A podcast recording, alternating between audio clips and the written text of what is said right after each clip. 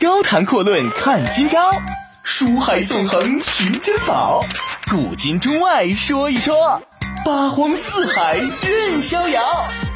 博南脱口秀就说不一样的事儿。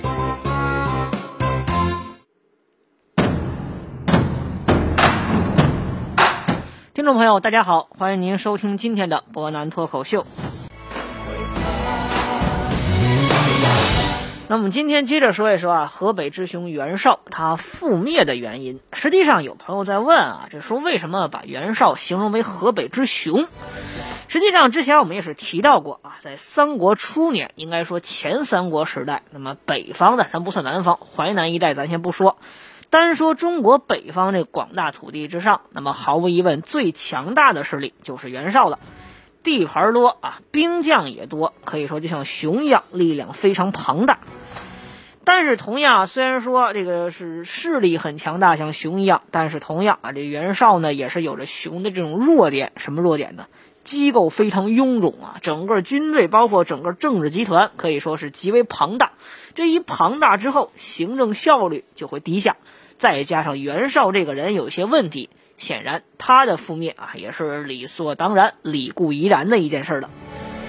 就像上周我们曾经提到啊，这袁绍用人的方式呢，就看出来有很大的问题。虽然说早在袁绍年轻的时候啊，他在去找一些贤能之士的时候，也可以是礼贤下士，一些没有太多名望的人，他也愿意接触。但是随着时间增加，再加上袁绍这个地位啊，容易就被捧得很高。那毕竟是袁氏后代嘛。袁绍这种啊重名而轻实的心理倾向，那逐渐是越来越明显。他对于名望呢，是可以说是非常非常的重视。由此就导致之前我们提到的这个袁绍犯的一系列错误，比如说因为嫉贤妒能错杀田丰、杀害臧洪，那这些事儿呢，可以说在当时啊，呃，在名士之间流传的很广，大家慢慢的就不愿意到袁绍这边去了。实际上呢，这个问题从袁绍在赴外之后啊，另外一件事上还可以看出来啊。这官渡之战之后，曹操进入袁绍大本营啊，尽收其辎重、图书、珍宝。您可以想一想，外出带兵打仗的关键时刻，你还带着图书啊、古玩、珍奇宝贝啊，可以看得出来，袁绍为人贵族气息是非常浓的，喜欢炫耀虚名而不务实。那对比之下，可以说曹操这边呢用人是完全相反的啊。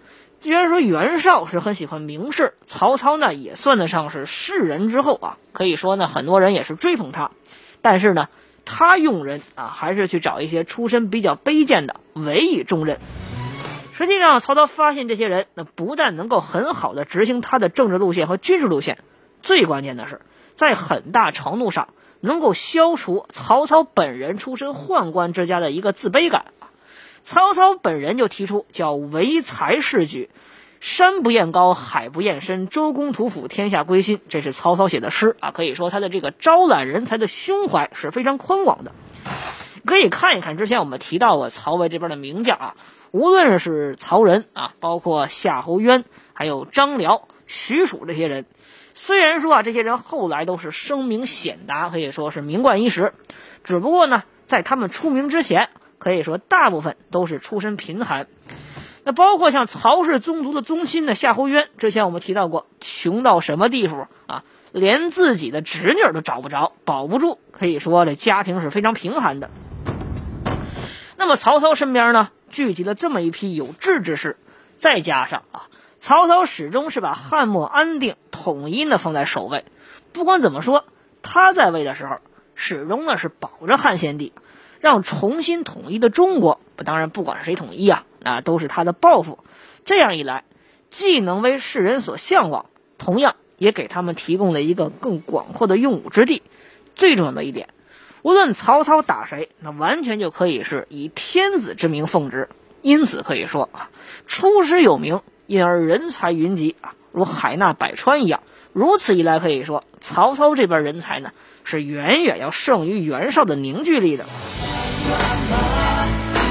实际上，我们常说呀，这个要分析一个集团啊、一个国家，或者说一个部队、一支军事力量的这个问题所在呢，除了外部的问题之外，这内部的结构也存在很大的问题。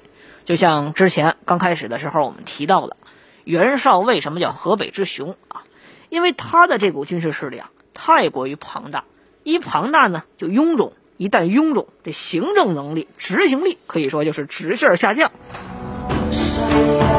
举个简单例子啊，这袁绍呢，实际上啊，呃，他之所以出现很大失败，显然呢，在用人实务上，那是断送了他的人脉关系。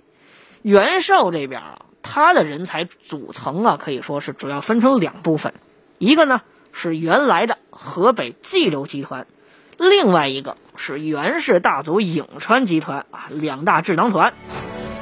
但是这两大智囊团保着袁绍，可以说并不是齐心协力，而是矛盾重重，引起了非常严重的内耗。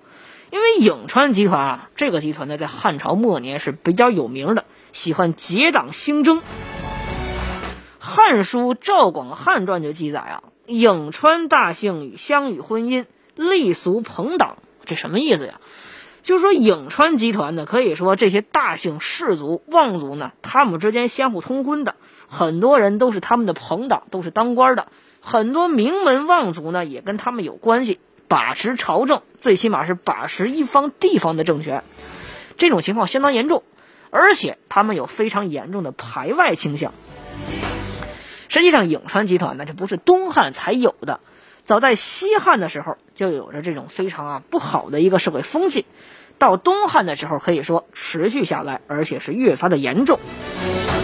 偏偏冀州集团啊，之前曹操本人就说过：“河北多义士，本初不能用也。”就是说，河北这地方出来很多谋臣，都是性格刚烈、正直、耿直的这耿直这样的一些人。田丰啊，就是当中的一个典型。说田丰这个人确实很有谋略，用兵相当得手，但是刚而犯上。沈佩这个人呢，可以说是啊谋略胸中啊十万兵，相当的啊有自己独特的见解，无论是用兵也好，还是搜集情报也好，可以说都独有一手。但是这个人忠烈慷慨，有不可之节，什么意思啊？这个人也是相当耿直的人，绝不是二主。作为这两大集团的领导人呢，可以说呢袁绍。他最重要的工作之一，就是一定要协调好两个集团之间的关系，否则呢，这两个集团可以说就是油和水的关系，二者不能相容。如果说处理不好，那么都不用等到敌人打过来，自己呢就会因为内耗而自身先灭。所谓汝颍故多奇士啊，就是汝川、颍川这个集团呢，确实呢有很多奇人奇才，但是在袁绍集团内部里边。这颍川谋士并没有发挥一些积极作用，因为他们觉得自己呢是贵族出身，而袁绍呢也可以算得上是贵族一派，就是士人这一派的一个典型最大代表之一。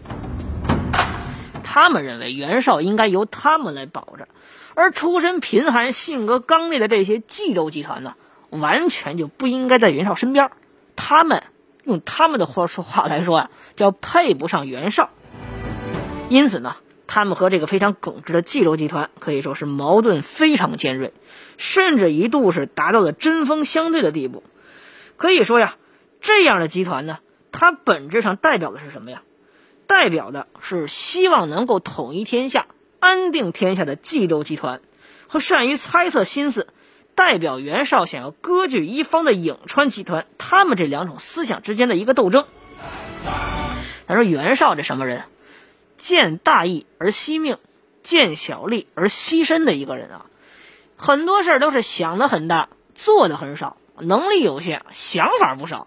这样一来呢，袁绍虽然说口口声声到处嚷嚷着啊，自己呢是希望能够奉迎天子，一统天下，但实际上他所做的这些事儿，大部分都只不过是为了自己割据北方而做的一个基础。再加上袁绍这本人呢，可以说用人呢是偏听偏信，感情倾向相当严重，因此呢，就直接导致他的战略思想在统一这个道路上是越走越远，反而呢是偏向了颍川集团这种割据一方的想法，因此这内斗内耗也就越发的严重。实际上，我们说曹操这边就是铁板一块吗？啊，我们看一看，实际上完全不是。曹操这个军阀集团当中啊，同样呢。也有两大势力，一个呢也是颍川集团，叫汝颍集团；另外一个是沛郡、谯郡集团。这如影集团呢，就是以荀彧为首的这些核心，像程立啊、荀彧啊、荀攸啊这些人呢，主要是很多的谋士。不过比较奇怪的是，这个谯郡、沛郡集团大部分都是曹操的宗族，多武将，因此呢，他们分工是非常明确的，一起构成了一个强大的军阀集团。这曹操统兵时期啊，呃，一些宿卫大将呢，大多都是谯郡人或者沛国人。比如说，当时非常重要的这个军队当中掌握实权的军职，四征将军，征西、征东、征南、征北，这四征将军啊，中领军和中护军。担任担任过这个四征将军的，像有夏侯渊呐、曹仁呐、张辽啊；担任过同为四征将军或者更高的啊，像夏侯惇，那是当过大将军；曹洪是都护将军。可以说，这些人都是掌握军权的最高领袖之一。偏偏他们都是曹操的宗族啊，张辽是唯独除外的。但只不过张辽呢，也是通过自己的一系列的实践能力证明啊，他是有能力加入到其中的。而颍川集团相反，大部分几乎全都是曹操这边的智囊。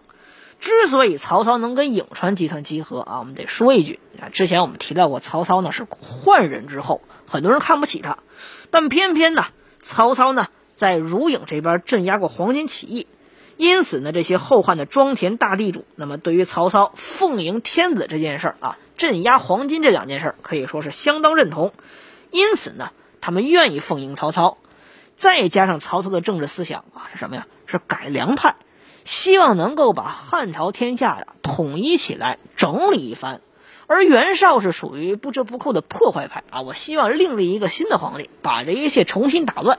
显然呢，如影集团也是更希望曹操这种想法。再加上如此的内部结构，而且如影集团呢，在后汉时代呢，不仅仅是一个很大的政治集团，同样也是一个很大的文学团体。他们主要标榜儒学，担任文职。沛集沛乔集团，刚才我们提到过，曹操宗族这边呢以武见称，可以说这两个当时的来看呢是各司其职，没有多少冲突。当然啊，这一方面呢是由于他们分工相当明确，另外一方面得说一句，这主要是由于曹操个人的能力、领袖魅力相当的突出，能够在一定程度上镇压这两股势力。实际上呢，我们得说呀，这个如影集团和乔沛集团呢，在方包括政治啊、经济，典型的屯田、实行军事编制当中呢，也是存在很多的冲突的。比如说，如影集团当中的大族司马氏啊，就是后来的司马懿，这个呢，实际上也是导致后来的曹氏和司马氏之间的直接对立啊。这是曹操去世之后的事儿产生的一个结果。像曹真、曹爽。他们和司马懿、司马家族的对立呢，这也是给曹魏集团留下了一个祸根。但不过比较幸运的是，因为曹操还在世的时候啊，能够镇住这两股势力。显然呢，曹操在协调这方面呢，是远远胜过于袁绍的。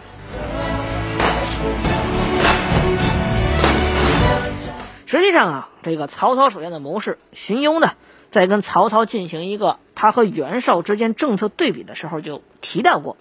今与公争天下者，为袁绍耳。绍貌外宽而内忌，任人而疑其心。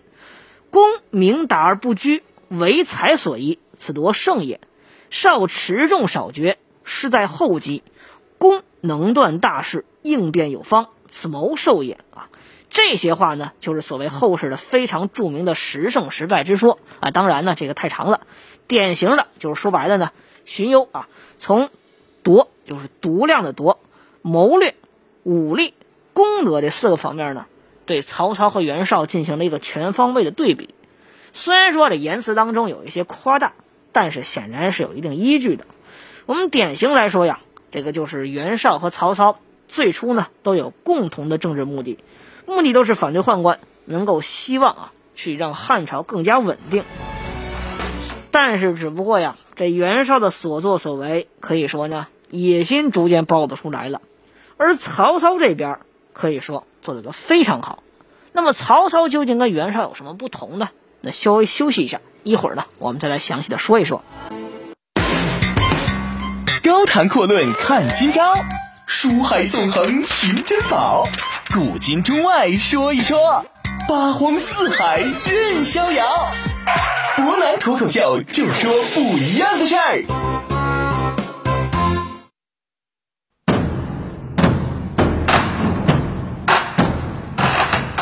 各位，欢迎回来！您现在正在收听的是博南脱口秀。这曹操啊，曾经说过这么一段话，叫什么呀？叫“涉使国家无有孤，不知几人当称帝，几人称王。”实际上这句话，我们可以说，虽然说是曹操啊给自己的一个吹嘘功劳，但同样的，他这句话也可以说是非常鲜明的说出了汉末群雄逐鹿天下的一个情况。实际上，很多人呢，包括袁绍乃至于曹操，这个时候，你说他们不想称帝、不想称王吗？这个真不好说。但是至少可以说明确一点啊，曹操这个野心啊，是可以说是隐藏的很深，而袁绍呢，则是过早的。暴露了自己的想法。典型来说啊，这治民方法之上啊，曹操呢一方面是打着所谓为天下除暴乱的一个旗号，这一方面呢获取人心；另外一方面就是以一个统治者的胸心啊，对属下进行治理。所谓任天下之治理，以道御之，无所不可。那这句话实际上它所体现的是一个非常高明的用人和治人的策略。呃，再举一个简单例子，实际上曹操呢，这个时候在北方，你看包括休生养息的时候呢，在统治区里边是实行屯田制，这个呢是让曹魏势力啊延续这么多年一个重要的经济基础。建安七年，曹操还给将士亲属授土田，官己耕牛，治学士以教之。同样为了调动人民的一个劳作积极性，曹操还亲耕吉田。这主要是认为啊，曹操就说：“夫定国之术，在于强兵足食。秦人以集农兼并天下，孝武以屯田而定西域，此先代之良士也。”什么意思呀？说天下虽强虽大，但是你要想获取天下，最重要的在于兵强粮足。啊，秦朝之所以啊能够获取天下，因为它农业相当发达，而孝武帝呢？以屯田这种方式，而最终呢让西域稳定，这些啊都是先代前代先人留下来的很好的办法。可以说，在当时东汉来看呢，经济没有办法整体协调的时候，农业的发达啊，可以说呢这是一个国家或者说一股势力能够兴盛的一个很重要因素。那么也正是对于农业的重视，曹操呢才使得这些遭慌乱。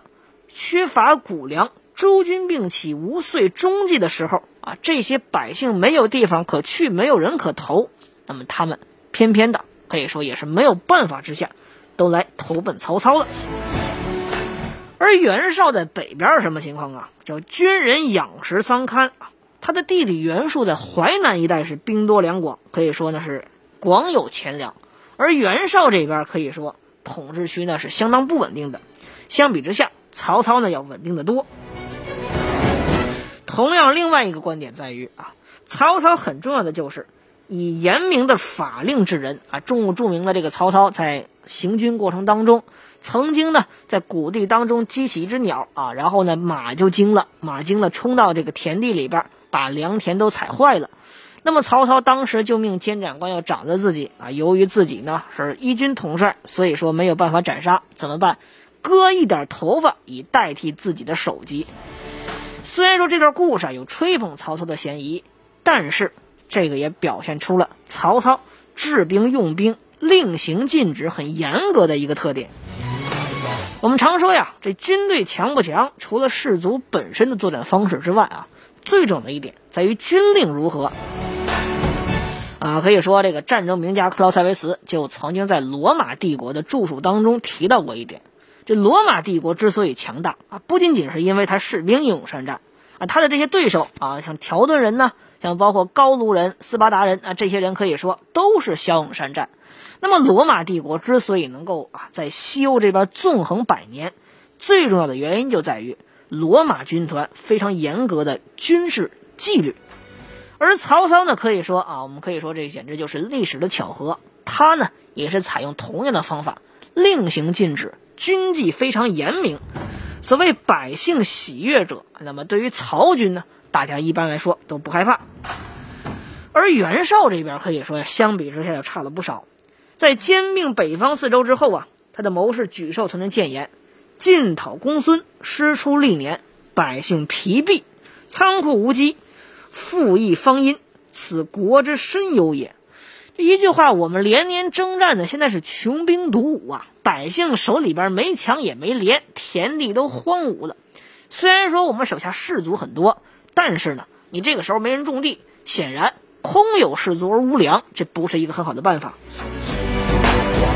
谋士田丰也曾经说过：“叫据山河之固，拥四州之众，外结英雄，内修农战啊，把农业放在首位，这是非常重要的。”但是袁绍偏偏就不这样，他认为啊，我手头没有粮，很简单嘛，我有钱，对不对？我北方有金矿、有银矿、有铜矿。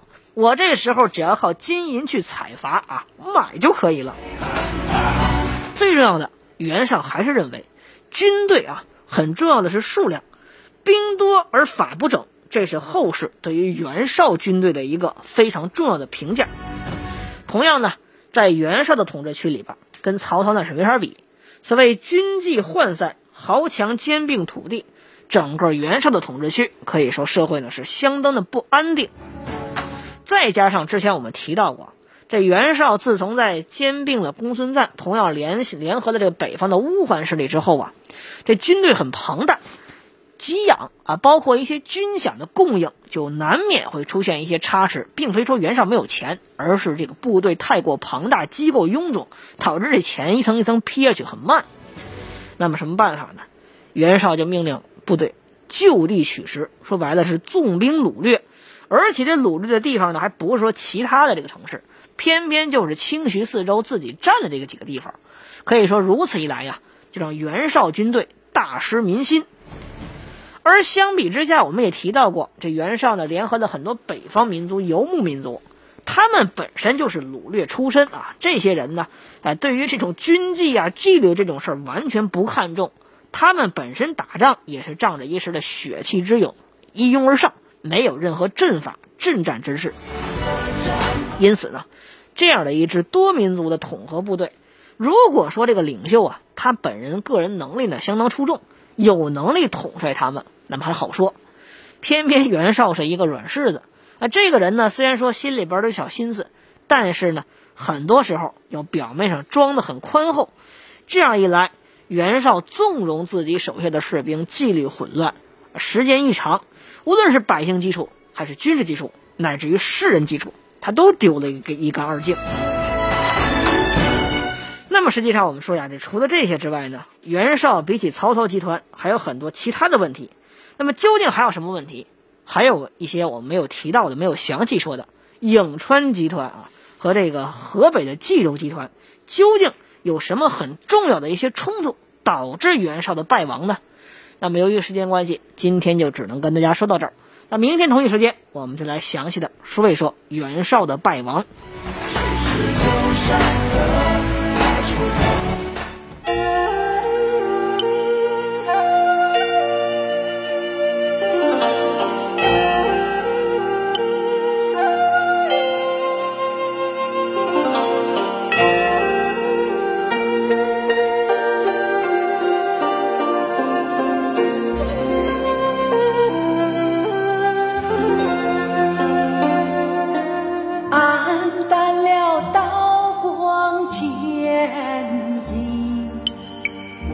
去了故交真名，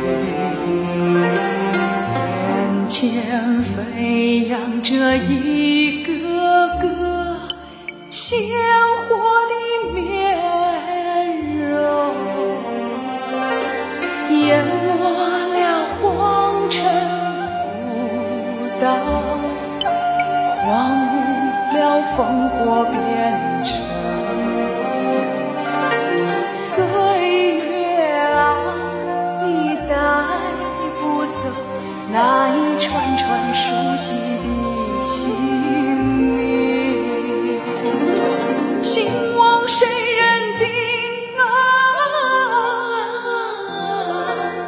盛衰岂无凭